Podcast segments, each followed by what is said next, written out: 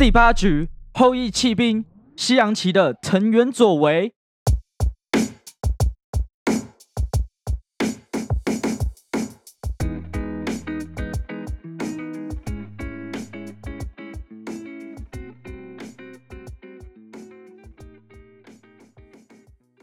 整部戏的时间点在一九五零、一九六零年代，一个上流阶层普遍是男性的保守时代。Beth，一个外表亮眼、一头红发的女孩，一个亲生母亲开车带着她自杀的孤儿，进到了专收女孩的孤儿院。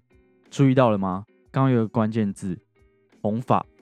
红头发大概是在白人的世界里最被歧视的一个发色。你可以在《哈利波特》中看到金发的马粪数次用发色嘲笑荣恩的家族，因为中世纪天主教教徒认为红发代表着你有强烈过剩的性欲。在《权力游戏》中的红发女巫也是。又听到一个关键字了吗？女巫。西元八零年至西元一千一百年间，红头发、红胡子的维京人用航海技术侵略欧洲的沿海，所以英国和法国的居民将维京人红发红胡的形象。搭配恶魔的脸画了下来，因此许多恶魔和女巫的形象皆为红发。还有一个原因就是，红发在欧洲是比较少见的遗传因子，所以在过往崇尚金发的欧洲社会来说，红发算是相对少数的族群。Beth 进到孤儿院后，一开始就在课业上展现了他优于常人的天赋。在第一次看到西洋棋后，也吸引到了在地下室的工友 Mr. s h r i b e 教导他如何下西洋棋。一位看似准备挑战男性霸权的天才女骑士准备崛起。有些人会说，Beth 之所以能夺到最后的世界冠军，从一开始教导他下棋的就是男性，而后面大多数帮助他的人，几乎都是他先前在西洋棋赛局中战胜的男性。这边很明显出现一个男性观点的谬误。将 Beth 的成就归功于他自身的天赋和努力，还有男性的指导与协助，但不是这样的吧？那些男性最后之所以会帮助女主角，都是因为他们自己被女主角所吸引而跟随她的，是 Beth 靠自己的才能吸引他们跟随的。但在这边，我希望大家再做更进一步的想象，我们把性别拿掉。我们都不要把性别的观点套入等下的结论当中，可以得到的结果是，主角是靠自己吸引其他人愿意跟随的。你也可以从这部影集观察出来，其实真正厉害的人，他们根本不在乎性别，他们在乎的是自己和对方的棋力，他们能不能在西洋棋上战胜对手。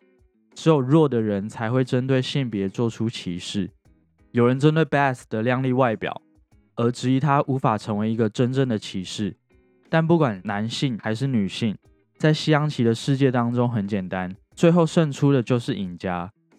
剧中有提到，苏联的西洋棋之所以强大，是因为他们注重团体，他们重视互助合作而精进棋艺；而美国的个人主义，像是 Beth 和一开始的美国世界冠军 Benny，他们只在乎如何靠自己打赢对方。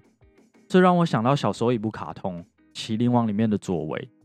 佐为的一生都在追求神乎其技的境界，为了要下出那神之一手，成为世界上最强的骑士，他只好寄宿在围棋的棋盘当中，并挑战各个时代的最强骑士。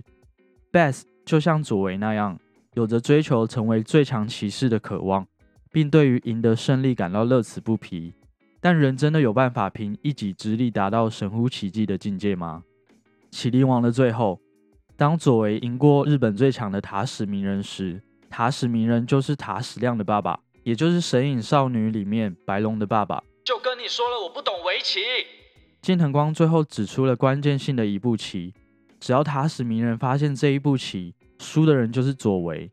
佐为才明白，神明不是为了要让他达到神乎其技的境界，才让他继续流连于世，而是为了要让近藤光点出这一步棋，为了教导阿光成为更好的骑士。后羿骑兵的 Beth 也是，原本一意孤行的他，在最后一局的比赛前，他接受了朋友们的帮助，但最后世界冠军 Bogov 下出了众人没有料想到的一步棋。Bess 依然用经验和自己过人的天赋战胜了世界冠军。这段剧情给我的体悟是：即使你经历过一两次的失败，不代表你不能接受他人的帮助。即便接受了他人的帮助，你最终还是可以靠自己的想法去行使下一步。他人不能造就最后的你，但可以协助你最后做出自己的决定，进而追寻到更好的自己。光是西洋棋就有上亿种走法，人生更是趋近于无限种。人生不可能永远都是赢家。Best 除了下棋，他其实一生都在面临找寻自己的课题。他的亲生母亲说：“最强的是那些不害怕孤独的人。你要担心你会不会一生都在追逐其他人要你追寻的东西，而且总有一天你会孤身一人。所以你必须了解如何照顾好自己。”然而，告诉女儿要照顾好自己，不要害怕孤独的母亲，最后却因为孤独而没有好好照顾自己。Beth 因为不同阶段的挫折，而将自己沉浸于酒瘾之中。从小养来镇定剂的他，却在冠军赛时发现自己就算不用药物，也可以将棋路想象化、具象化。他在下棋的过程中，除了赢得胜利，更开始接触到自己的黑暗面，慢慢开始学着更加的如何认识自己。肯定和重新检视过去所造成的伤疤和阴影。在影集最后一个场景，Beth 独自一人，全身穿着白衣，走向一群身穿黑衣在公园下棋的老人们。我觉得这里不只象征他对于工友教导他西洋棋的感谢和怀念，也象征着他回到第一次接触西洋棋的快乐和初心。在这里安排她是全场唯一的女角，更象征着 Beth。是执白棋的皇后，皇后本身就是最具攻击力和自由度的一枚棋子。但是再一次哦，我们暂时再拿掉一次性别，皇后在西洋棋里只是一个活用度最高的棋子。今天你想扮演国王、皇后，各有各的生活。你想当主教、骑士、城堡，甚至是士兵都可以，是你决定想当什么棋子，而不是你是什么棋子。Best 选择当皇后的角色，她可以代表皇后，但皇后又不能代表她。而白棋的部分呢，执白棋有绝对的先手优势，先手就是走第一手棋的意思，而黑棋永远只能被动的等待白棋如何展开第一步攻击。但是，但是最后一幕，Best 指的是黑棋，他却依然向对面的老人说：“下棋吧。”《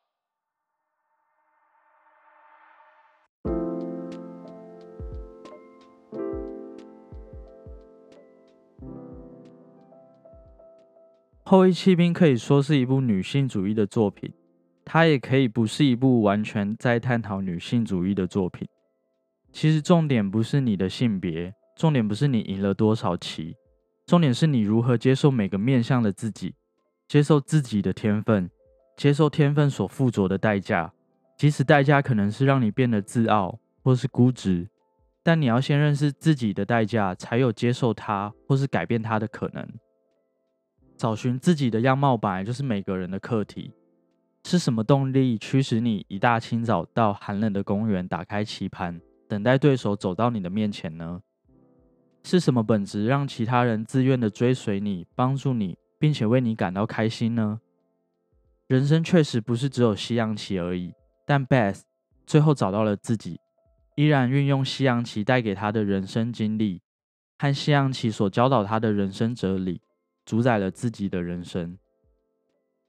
好啦，这就是我针对《后裔骑兵》整部影集所要分享的内容。有些其实你可以从影集里面就看得出来，所以那些我就没有过度的多提了。然后我觉得这部影集的色调和构图真的是美到一个不行。最重要的是，本人身为安雅的脑粉，我就是觉得她好美哦。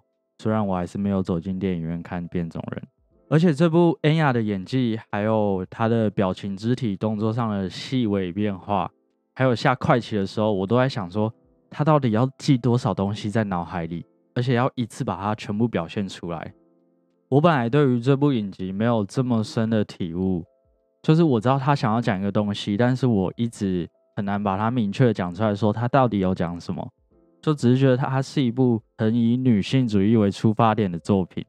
直到我看了 YouTube 上的影评、Instagram 上的文字评论，靠着他们的评论，我慢慢理清我对于这部影集的想法。但我尽量试着带出他们没有提出的观点，将性别的框架拿掉，回到人的本质的探讨上。其实你如果从以前的集数听到现在，你应该会发现说，不管是性别议题或是心理疾病，我都尽可能的把讨论回归到人的本身，而不去讨论那些标签化的东西。因为我觉得人的本质才是比较重要的事情。所以，所以最后最后，喜欢我这集 podcast 内容，喜欢我对于《后羿骑兵》这部影集的想法，帮我多多推广出去，帮我在 Apple Podcast 留下评论，追踪我的频道和我的 Instagram，让更多人听到这个没有什么名气的 podcast。感恩，拜拜。哦，还有，我不会再喊口号了，因为我听了 First Story 和 KKBox 那一集，那一集告诉我的是，不能把目光只放在台湾而已。所以不喊口号了，就这样。